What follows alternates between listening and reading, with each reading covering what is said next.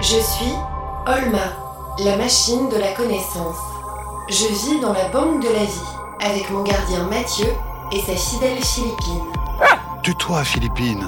Nous sommes embarqués dans une aventure. Où la science est notre seule chance. Bonjour. Y a quelqu'un? Mathieu? Olma? Ah, Catherine, bienvenue. Bonjour Catherine. Ah, excusez-nous, on explore le Moabi. On était au sous-sol, sous les racines. Dites-moi, c'est vous qui avez fait cette croix blanche sur la porte? Quelle croix blanche? Eh ben, celle-là. Qu'est-ce que c'est que ça? C'est de la craie. Hmm, ça ne me dit rien qui vaille. Mais non, c'est surmonter ça. Bon, allez, venez, Catherine, entrez. Peut-être. Mais avec cet arbre, il faut être très vigilant, Mathieu. C'est le plus vieux de la forêt quand même. Avec Mathieu, on se demandait justement quel âge avait le Moabi. Catherine, vous qui êtes botaniste, expliquez-nous comment on calcule l'âge d'un arbre.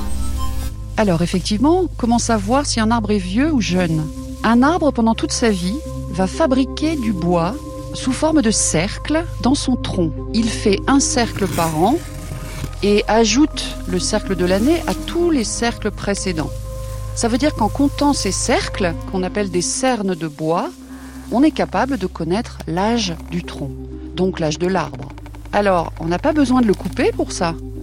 On peut prélever une fine baguette de bois à l'intérieur de son tronc, on appelle ça une carotte, en enfonçant un instrument qui va extraire cette carotte de son tronc. Et sur la carotte, on pourra lire et compter donc le nombre de cernes et connaître l'âge de l'arbre.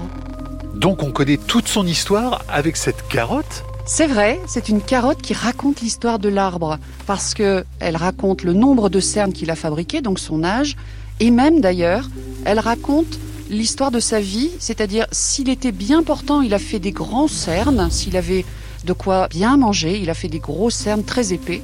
Et par contre, s'il était plus soumis à la soif, ou s'il y avait moins de soleil, s'il faisait plus froid, à ce moment-là, ces cercles seront beaucoup plus petits, beaucoup plus serrés.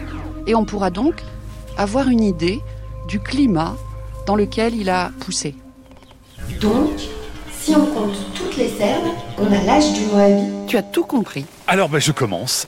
1, 2, 3, 4... 999. Excuse-moi Mathieu, je vais un peu plus vite. Voilà, c'est extraordinaire. Le Moabi royal a 999 ans. Oh, il est né en 1022 Vous le croyez ça? Incroyable Mais Catherine, comment ça grandit un arbre? Venez voir, on va se mettre dehors. Regardez ce tronc.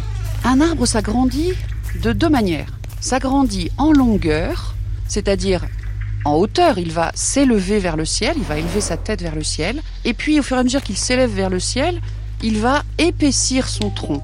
Donc il va grossir aussi en épaisseur. La croissance en longueur, ce qui lui permet de monter vers le ciel et d'étaler ses branches, ça se passe grâce à ces bourgeons qui sont sur ses branches.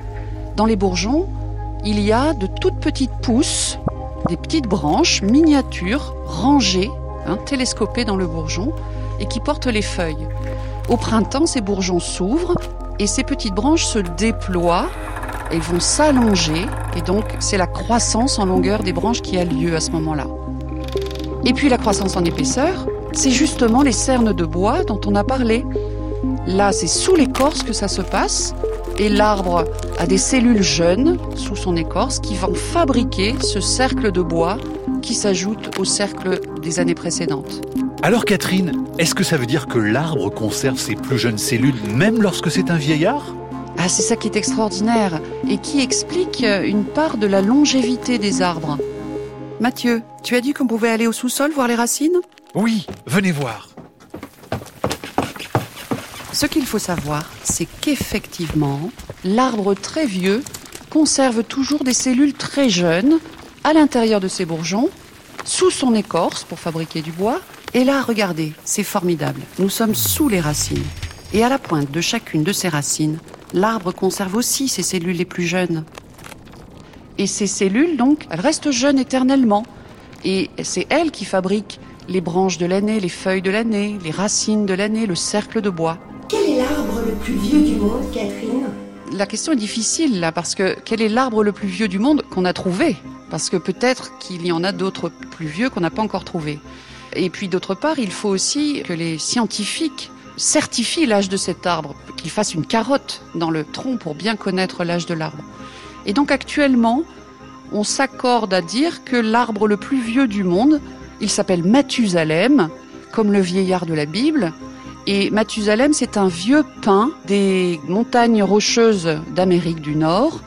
Il aurait 4850 ans, ce vieillard. Ce serait lui le plus vieux de la planète. Et la mort dans un arbre Et oui, parce que même quand on vit très longtemps, il faut bien mourir un jour. Ça fait partie de la vie. La mort fait partie de la vie. Donc un arbre, ça meurt. Ça meurt souvent à cause d'une cause extérieure. Un coup de vent qui va le casser, une sécheresse qui va l'affaiblir et derrière des parasites qui vont l'agresser. Au fur et à mesure qu'il vieillit, cet arbre, il est de moins en moins vaillant. Il peut moins se défendre contre les agressions. Il a plus de peine à nourrir ses branches, à puiser l'eau dans le sol. Il devient un vieillard. Et c'est effectivement un coup de tempête ou un coup de sécheresse qui va le mettre à terre. Mais un arbre mort n'est pas complètement mort. Il y a une vie après la mort pour l'arbre. Qu'est-ce que je veux dire par là? Un arbre mort, ça nourrit des tas d'autres animaux, des tas d'autres champignons, bactéries, etc.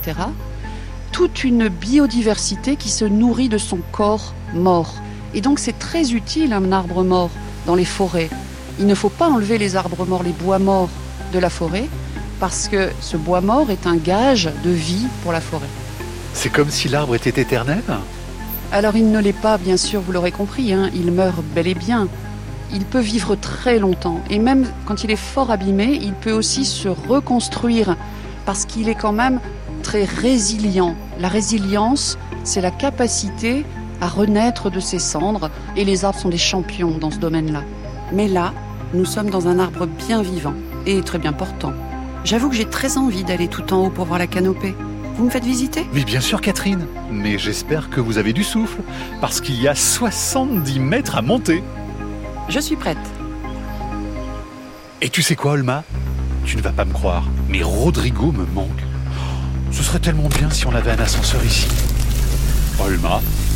Oh, J'aime pas du tout quand tu as cette couleur. Il me manque tellement, Mathieu.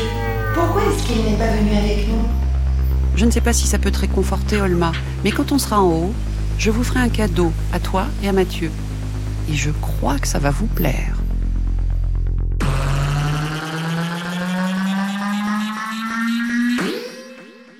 Olma est un podcast original de France Inter avec la Cité des sciences et de l'industrie.